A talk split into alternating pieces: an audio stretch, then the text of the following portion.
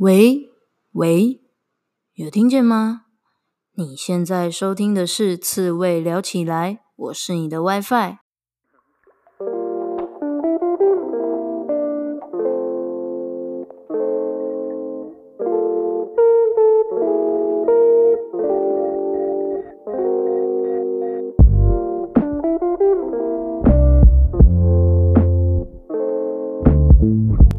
生这么难，当一只刺猬就好啦。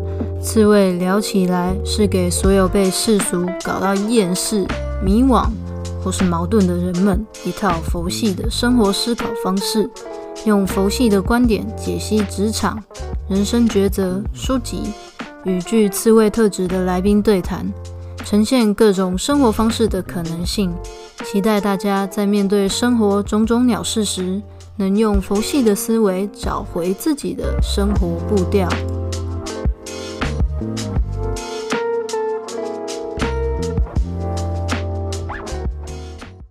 便利店人间这本书其实是在讲一个在便利商店兼职了十八年、三十六岁的女子，就是三十六岁了还在便利商店工作，她叫谷仓惠子。她透过在便利商店这个资本主义的产物所规定的 SOP 当中，她能够感受到自己活得像个正常人。那你就有疑问啦：为什么有一个人要觉得自己不正常，然后还要去便利商店，然后才会工作，然后受这些东西的规范，才会觉得自己很正常嘞？这个从作者他的设定是蛮有趣的哦。书中啊，作者就写到。他自己有写惠子为什么觉得他自己不一样，然后自己不正常哦。他说他从小就跟别人想的不一样。当所有的小朋友看到小鸟死掉的时候，大家就觉得很难过嘛，为小鸟哭泣嘛。可是他在心底是想说，也就是小鸟它是自然死掉了，那我就可以把它拿来烤，跟家人一起吃啊。然后这是很顺理成章的实用，又没有关系。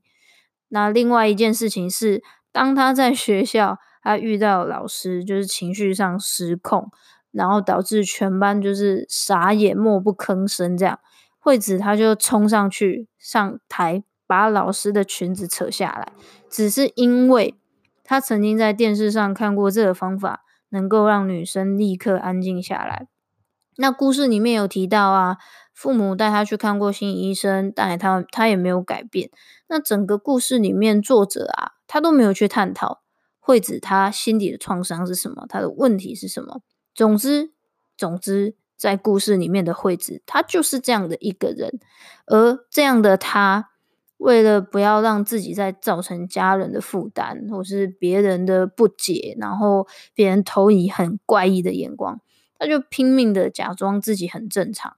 然后让他去便利商店打工，就让他觉得自己很像这个社会里面的一个小小的齿轮。他好像终于就是可以让自己塞进去那个齿，好像找到一个洞可以塞进去，是很适合他的样子的。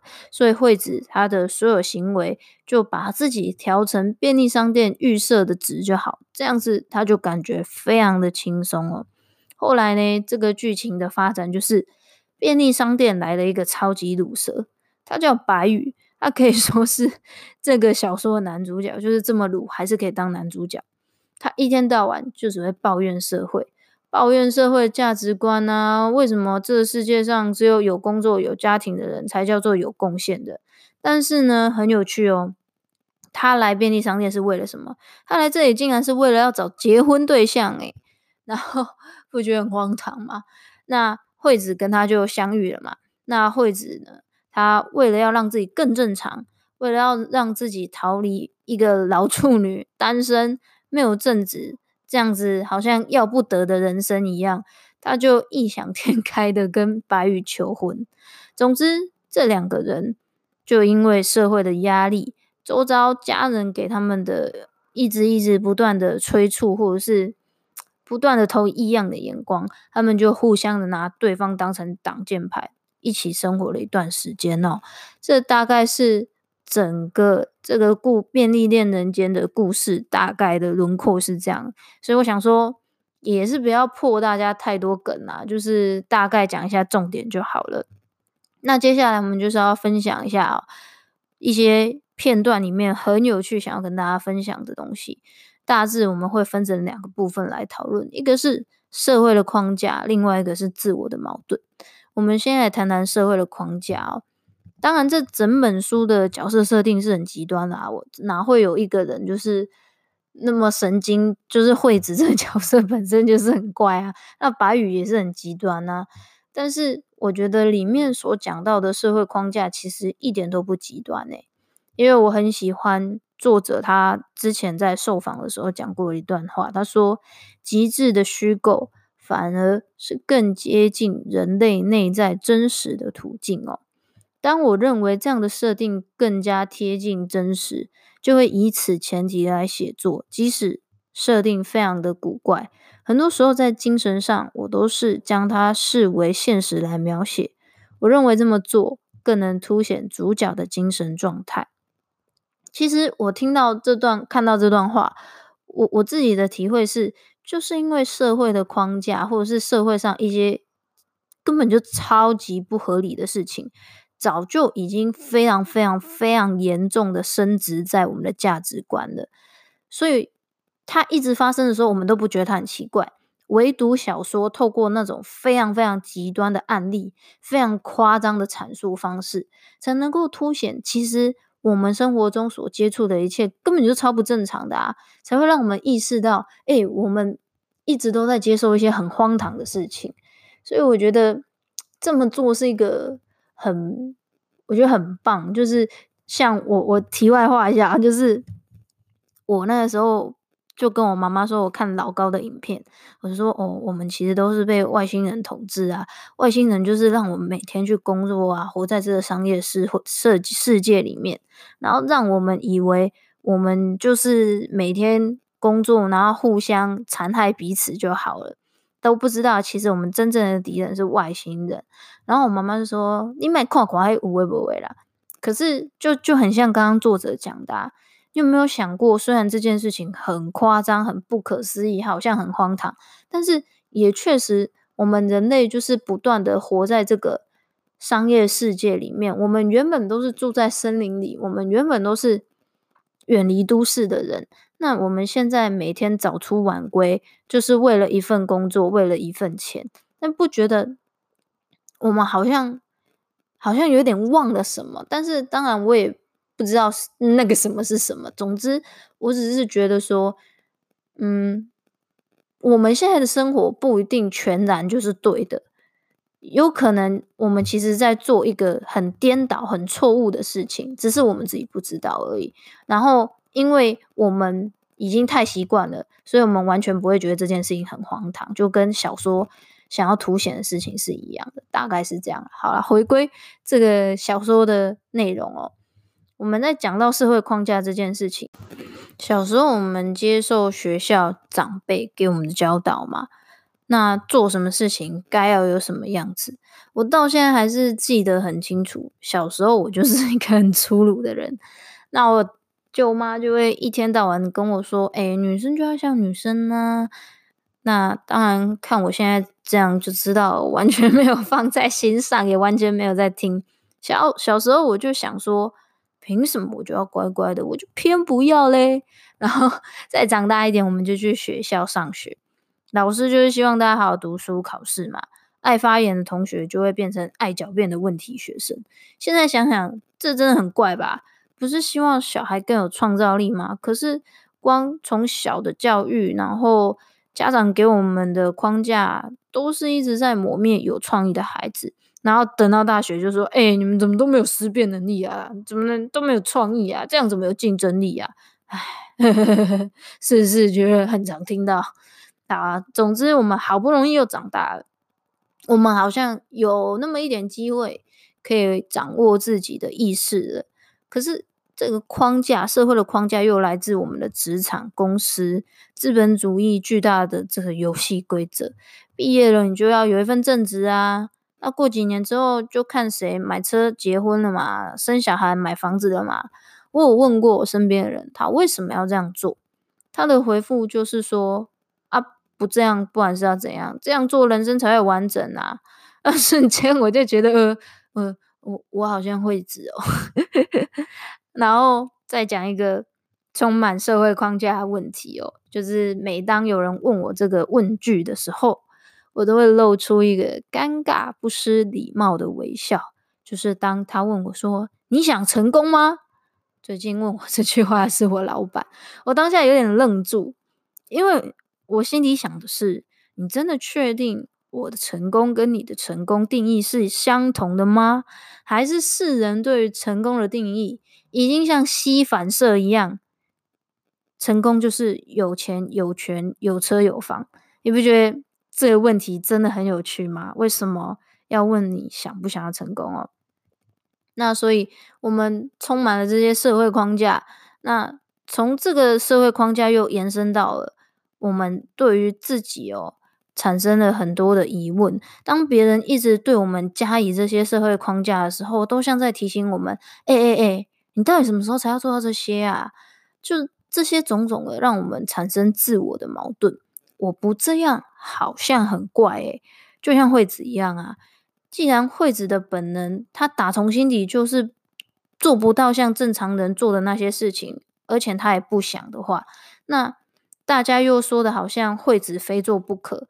那惠子最后就选择说：“好，那不然我就是照着便利商店的 SOP 过过活，迎合大家的期待。对惠子来讲还比较简单嘞。那你有没有突然觉得，我们也都好像会子哦？我们好像跟他一样，就是从小的时候读什么科系，考什么学校，哪个结婚的对象，要不要结婚，要不要生小孩，或多或少啦。我们这些。”选择的当下，我们其实是顺着、照着多数人的脚步在走。尽管你心里有时候都会有一点疑虑，说不会这样子真的是我要的吗？但是你你又会受到社会框架不断的灌输，你很呃，你就是这样，你就是这样，你就会安慰自己说：“哎，我应该跟着大家走，不会错吧？”那我这边当然也不是要否定说结婚生孩子买房子是不好的事情，是错误的事情。我觉得这都超好的。像我自己也会考虑想要买房子，然后我自己考虑诶要不要生小孩，这都是我觉得这都很重要。但是要发自内心的想做，然后发自内心的评估过你自己到底想不想要，适不适合这样做才比较有意义哦。那你看啊。这些社会框架所造成我们的自我矛盾，有时候它就会产生一些很奇特的怪象哦。例如像惠子，她为了不让自己是没有另外一半的老处女，逃离世人，就是亲朋好友对他的指责，他跟一只超级大鲁蛇白羽求婚呢。然后在故事里面更不可思议的是，惠子的家人竟然认为惠子跟白羽在一起算是好事一桩哦。为什么呢？至少至少，惠子她走在一个正常人的道路上，但是她的家人完完全全的无视对方，根本就不是什么好东西耶。我觉得这种状况，现在我这样讲，你看书，你一定会觉得神经病啊，有病啊，有过荒唐的，对吧？可是我身边真的也听过 不少这种事情，就是当女生年纪大了。家人就开始很盲目的催促，就以为结婚就什么事情就一劳永逸啊，人生从此圆满啊。可是说真的，这年头离婚率爆高的诶，就是 像我朋友有时候我们都会开玩笑，他如果喜欢上一个结婚的人，还会在那边说啊，不要紧啊，结婚还是会离婚啊，再等等，再等等，开玩笑，开玩笑，跟大家开玩笑。但是总之就是这年头离婚率高成这样，真的不像以前。的女性哦，面对婚姻的不圆满、不开心，还会隐忍。现在就是直接离婚啦、啊。那如果一个人过得更快乐，为什么在这些家人的眼中，这不是一个好的选项？就是很荒唐，对吧？最后呢，我想要再跟大家分享最后一点，就是惠子啊，她后来因为受限于社会的框架，就是她在跟白羽求婚之后。然后加上呢，白羽乳蛇在旁边一直鼓吹，他说：“啊，你就去都要结婚了，你去找一份正职工作。”然后他自己在家耍废哦。好啦，总之惠子她就是辞掉了便利商店的兼职工作，然后那段时间他过得很糟，他就是不知道自己人生的意义跟目标是什么。直到某一天，他去面试一份正职，然后他走在路上的时候，他走到便利商店，他就自动的开始整理货架。这个时候啊，作者就会写一段话，他说：“谷仓惠子这种动物，就是为了便利商店而生。到了早上，我又可以化身为店员，成为世界的齿轮。唯有这件事，让我得以是个正常人。”我想要跟大家分享这一段，是因为我觉得这一段超励志的。你知道为什么吗？对啊，管他的，反正惠子就是这样嘛，我就是这样嘛，我就想在这里工作啊，管别人怎么看怎么想啊，只要我自己能够好好的、开开心心活下去每一天，不论你现在在做什么，不论这件事情在别人眼中是不是高大上，是不是很合理，是不是很正常，还是这件事情蛮烂的。生活的每一天都是你在过的啊，符合框架不会让你快乐，只有选你想要的才会。我觉得惠子做到这件事情了，所以我想我们大家应该也可以做到这件事情啦。以上就是今天的佛系说书，不知道你听得还满意吗？如果你有其他想要我分享，或者是你读过我觉得超赞的、超佛系，然后可以让活得 有点辛苦的上班族们得到一些心灵上的呃，怎么讲抚慰吗？对，如果有这种书，也欢迎推荐给我。我也是上班族，我的心也需要被抚慰。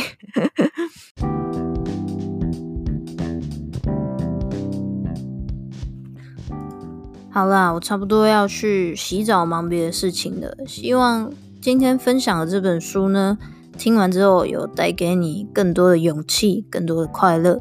如果有帮助到你，或是你身边的朋友有需要的话，那就赶快分享给他。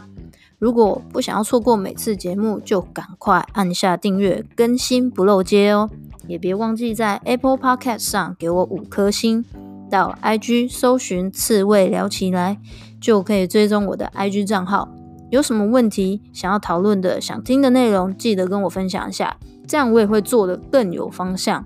我是你的 WiFi，我们下次见。